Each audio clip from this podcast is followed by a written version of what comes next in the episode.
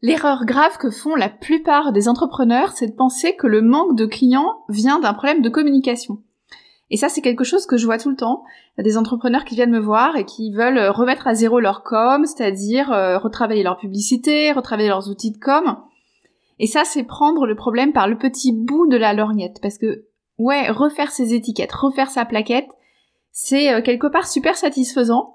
Ça fait plaisir, ça occupe, on a l'impression qu'on travaille à la résolution de son problème, mais entre toi et moi, c'est clairement de l'argent perdu.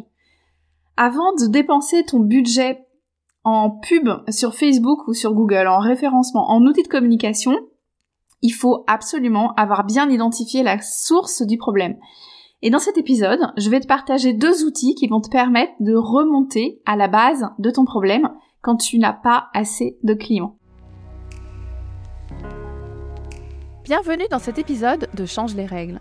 Je suis Caroline de Parisot, herbaliste, blogueuse et marketeuse passionnée. Je supporte les femmes intuitives et les entrepreneurs qui ont le feu intérieur pour changer les règles du jeu, créer plus de temps pour elles, plus de liberté et plus de revenus avec un marketing puissant et authentique.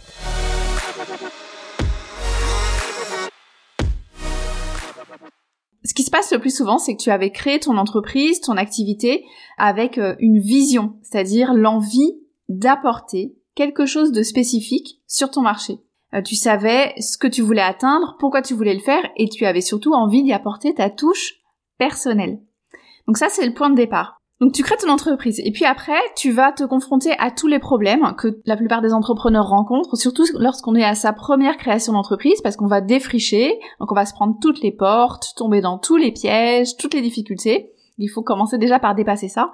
Et ça va sérieusement entamer la confiance que tu as en ta capacité de réussir en tant qu'entrepreneur. Donc à force d'accumuler des doutes et des difficultés, la vision que tu avais au départ de ton entreprise, de ce que tu veux apporter sur le marché, elle va s'effriter, elle va s'émousser. Et ça, c'est le problème du miroir des modèles qu'on suit. Parce que comme tout entrepreneur, tu gardes toujours un œil sur ton marché. Donc tu as repéré des, références, des personnes qui réussissent bien, des entrepreneurs qui, euh, t'inspirent, tu aimes leur style, ce qu'ils font, ou ça peut même être de grosses entreprises qui sont installées sur ton marché. Mais à force d'observer ça, sans t'en rendre compte, tu vas intégrer leur style de communication, la façon de structurer leurs offres, la façon de proposer, de marketer leurs offres sur le marché, et tu vas inconsciemment faire la même chose parce que tu vas considérer que c'est la bonne solution parce que eux ils arrivent à des résultats que tu n'arrives pas à atteindre. Petit à petit, qu'est-ce qui se passe pour la plupart des entrepreneurs, c'est que ton offre, qui au départ avait une vraie différence, une vraie mission, quelque chose de très spécifique, finit par ressembler à toutes les autres. Et au passage, en tant qu'entrepreneur, on y perd énormément en clarté parce qu'il arrive à un moment où on se sent complètement perdu avec une activité qui vivote à peine, un produit qui se vend pas très bien, et puis on a essayé de mettre en place des stratégies justement en se calquant sur des modèles qui sont des références et ça ne fonctionne pas. Donc, si tu te sens dans cette situation, c'est-à-dire que tu as l'impression que tu es noyé dans la concurrence, c'est-à-dire que tu as un problème de visibilité, si tes clients ne comprennent pas ton offre, si tu ne réussis à vendre que quand tu fais des petits prix ou des promos, si tes clients te rachètent peu ou te recommandent peu, tout ça, ce sont des indicateurs qu'il faut vraiment remonter à la base et prendre de la hauteur sur ce que tu apportes sur ton marché. Si tu ne fais rien, personne ne va venir toquer à ta porte pour acheter tes produits. Il faut une action de ta part vers ton marché pour vendre. Cette action, et alors l'attention c'est très important, ce n'est pas de créer de nouveaux produits ou de nouveaux services, c'est pas dans l'innovation, pas forcément. C'est pas dans la recherche d'amélioration de tes processus, c'est pas un nouveau matériel, une nouvelle formation, une nouvelle compétence pour apporter plus de qualité, parce que ça c'est la course en avant. Il faut revenir à la base, il faut prendre le temps vraiment de ralentir, et ton job c'est de susciter l'intérêt. Donc la bonne question que tu dois te poser, en tant qu'entrepreneur quand tu n'arrives pas à avoir assez de clients, c'est qu'est-ce que voient tes clients. Et ça, c'est le premier outil que j'ai à te partager. Fais l'exercice de voir ta plaquette, ta brochure, ton site internet, voire même ton stand si tu fais des marchés, avec les yeux de ton client.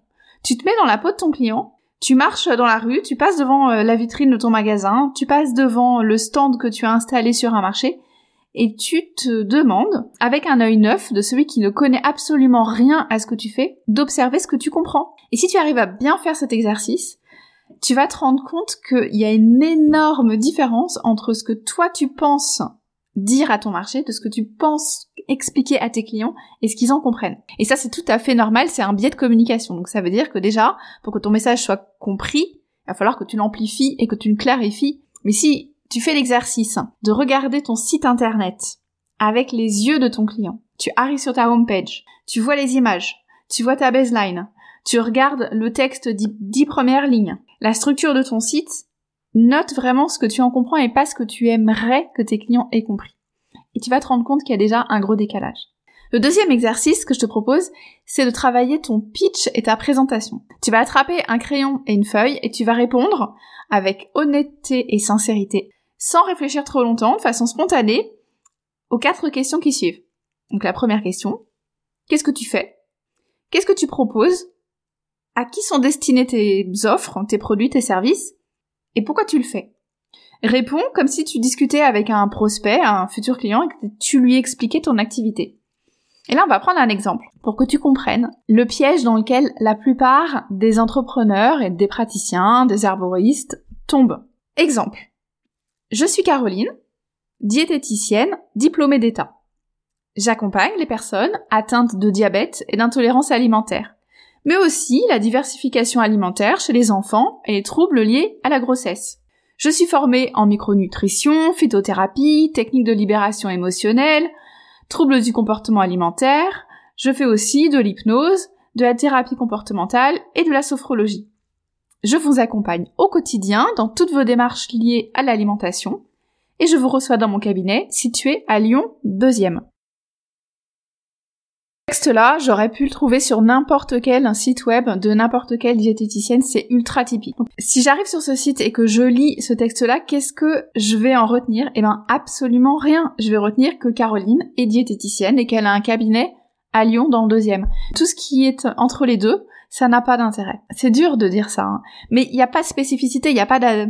il y a rien qui accroche en particulier. Cette personne, elle fait un petit peu tout. Oui, évidemment, elle travaille sur les troubles alimentaires puisqu'elle est diététicienne. Ok, elle est formée, elle est compétente, mais c'est trop vague, il n'y a rien de particulier. Donc toi, reprends les quatre questions que je t'ai posées et observe-les avec un esprit critique. Le problème, en fait, ce qui se passe, c'est qu'avec un texte comme ça, Caroline, la diététicienne, elle se définit uniquement par son métier, donc je suis diététicienne, diplômée d'État, donc elle n'a pas restreint son marché. J'accompagne les personnes atteintes de diabète, d'intolérance alimentaire, blablabla. Son offre est trop large. En fait, elle a peur de pas avoir assez de clients, donc elle répond à peu près à tous les besoins que son métier lui permet d'adresser. Il euh, n'y a pas de ciblage. Et enfin, elle définit son expertise par ses diplômes et son expérience. Elle n'a pas exprimé, probablement que cette personne n'a pas trouvé ce qui la rend différente et ce qui la rend unique sur son marché. Et ça, c'est quelque chose qui est ultra, ultra courant parmi les entrepreneurs. J'espère avoir réussi à te montrer que avant de revoir ta communication, le plus important, c'est d'être sûr de ton positionnement. Qu'est-ce que c'est que ton positionnement? C'est la raison pour laquelle tes clients devraient s'intéresser à toi. C'est la raison que tu leur donnes d'acheter tes produits. Comment faire pour donner une bonne raison à tes clients d'acheter tes produits? La première chose à faire, c'est de faire une pause arrête de chercher des solutions à l'extérieur, la réponse elle va venir à l'intérieur. Il faut trouver quel est l'angle que tu vas choisir sur ton marché. Tu peux pas raconter la même histoire que tes concurrents parce que ça ça crée du bruit sur le marché et c'est la surenchère, c'est-à-dire qu'il faut parler de plus en plus fort, donc investir de plus en plus pour arriver à se faire entendre. Il faut absolument que tu racontes une histoire qui est différente. Pas forcément différente en tout point, ça veut pas dire réinventer la roue, c'est simplement trouver un angle, euh, une, histoire, une accroche, une intrigue qui n'est pas la même que celle que racontent tes concurrents. Le positionnement en marketing, c'est une position qu'on choisit de prendre consciemment sur un marché. Puisque c'est une décision consciente, c'est un choix stratégique qui vise à te rendre différent. C'est la première chose qu'on définit dans un dans une stratégie marketing avant même de commencer à dépenser un euro pour vendre un produit ou un service. Donc je te rassure, l'absence de positionnement c'est ultra commun chez les entrepreneurs et en particulier sur les entrepreneurs du naturel qui se sont lancés sur leur marché parce qu'ils avaient quelque chose dans les tripes, ils avaient vraiment cette passion, cette fougue, cette envie d'aller changer le monde, d'apporter quelque chose de différent et de nouveau, mais de façon un petit peu brouillon, on va dire. Quand on n'est pas au clair dans sa tête et dans son activité, ça crée un flou autour de soi et ça va surtout miner ton énergie. Parce que plus tes clients ne vont pas comprendre ce que tu fais, et plus ils vont t'emmener dans une direction qui ne te plaît pas.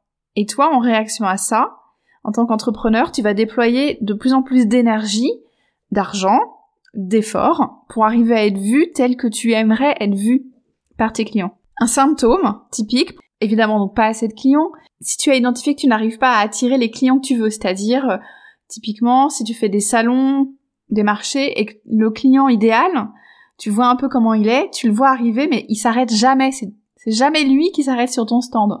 Ou alors si euh, tu vends que euh, quand tu fais des petits prix ou des promos, donc c'est un achat occasionnel, un achat opportuniste. Il y a un autre symptôme qui est très intéressant à observer, c'est euh, si tu vends ce que t'as pas envie de vendre. Typiquement, c'est le produit tarte à la crème, c'est l'huile essentielle de lavande, c'est la consultation ultra basique mais qui n'est jamais suivi d'effet, c'est le, le petit massage que tu fais pour démarrer tes prestations. En fait, on te demande tout le temps le produit ou le service qui dans ton esprit est un petit peu anecdotique dans ta gamme et qui te rapporte pas beaucoup d'argent. En tout cas, c'est pas le truc qui t'anime et qui te fait plaisir. Quand il y a cette situation-là, qui a un vrai écart entre ce que tu as dans la tête, qui est le cœur de ton activité, et que tes clients te demandent autre chose, c'est qu'il y a un vrai désalignement en termes de communication et à la base en termes de positionnement. Alors est-ce qu'il peut y avoir un mauvais positionnement? Est-ce qu'on peut se tromper quand on fait cet exercice? C'est possible. Un mauvais positionnement, c'est euh, par exemple choisir quelque chose qui te fait plaisir à toi, mais pour lequel il n'y a pas de demande en face. Donc il faut absolument bien comprendre ton marché. Un autre euh, mauvais positionnement, c'est de choisir une place qui est déjà trop occupée. Donc là, ça veut dire qu'il va te falloir beaucoup d'efforts pour te faire une place et pour te faire entendre. Une autre euh, erreur classique de positionnement, c'est de choisir un angle qui n'est pas valorisé par tes clients. C'est-à-dire que tes clients ne sont pas prêts à investir de l'argent en échange de ce produit ou de ce service. C'est typiquement la situation dans laquelle les clients pensent qu'ils vont pouvoir trouver la solution tout seul ou à moindre coût. Euh, exemple, euh, sur la santé au naturel, il y a énormément d'informations sur Internet, probablement pas toujours de très bonne qualité, en tout cas elle est présente, et ce qui fait que les clients ont l'impression qu'ils vont arriver à s'en sortir tout seuls ou qu'ils sont dans leur perception un petit peu experts du domaine. Euh, ils ont l'impression d'avoir un certain niveau de compétence, ce qui fait que ta compétence à toi, elle va être moins valorisée. Pour résoudre ton problème, l'erreur à éviter, c'est pas de pas savoir quelle est ta place sur le marché.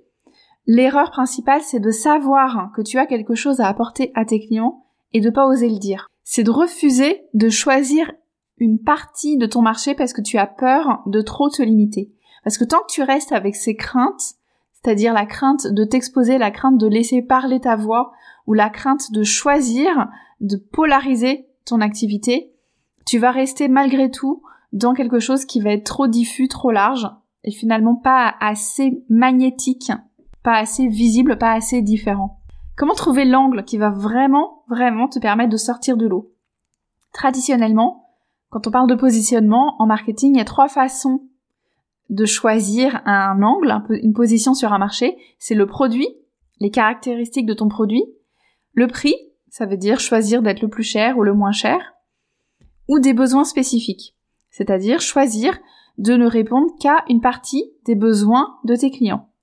Ce qu'on appelle la niche. Et moi, je suis absolument convaincue que c'est la meilleure façon pour les herbalistes, pour les praticiens, pour tous les entrepreneurs du naturel, de créer un impact et une différence majeure sur leur marché. Ce qu'il faut bien comprendre, c'est que séparer ton marché, c'est choisir d'aimer moins de clients, mais de les aimer mieux.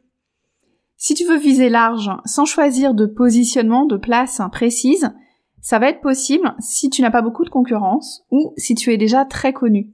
Dans le cas contraire, tu risques de t'épuiser, de dépenser beaucoup d'argent pour arriver à émerger. Sur un marché qui est mature, sur lequel il y a déjà de nombreux concurrents, il ne va pas suffire de lancer ton offre, même si c'est sûrement la meilleure, pour qu'elle soit vue, pour qu'elle soit comprise et pour qu'elle soit achetée. Acquérir de nouveaux clients, ça va te demander beaucoup de temps, beaucoup d'énergie, beaucoup de moyens financiers en l'absence d'un positionnement simple, crédible et percutant. Donc si tu devais retenir une seule chose de cet épisode, c'est que les clients n'achètent pas un produit ou un service, ils achètent une expérience, ils achètent une histoire. Quand toi tu vas acheter un élixir ou un soin à base de plantes, c'est pas le produit que tu achètes, Tu achètes l'histoire du producteur, tu achètes l'imaginaire qui est associé à la plante et l'imaginaire qui est associé à la pratique de l'herboristerie. C'est donc la somme des projections mentales, des systèmes de valeurs et du décor qui est planté dans ta tête par la marque. Aussi pour les herbalistes, pour les praticiens, pour les entrepreneurs du naturel, l'heure est à la différenciation et à la stratégie de niche et je dirais même au positionnement authentique. Merci d'avoir écouté. Si tu as aimé cet épisode, prends une minute pour écrire un avis sur ta plateforme de podcast préférée. Il fera une grosse différence pour aider plus d'entrepreneurs à libérer leur énergie et leur impact.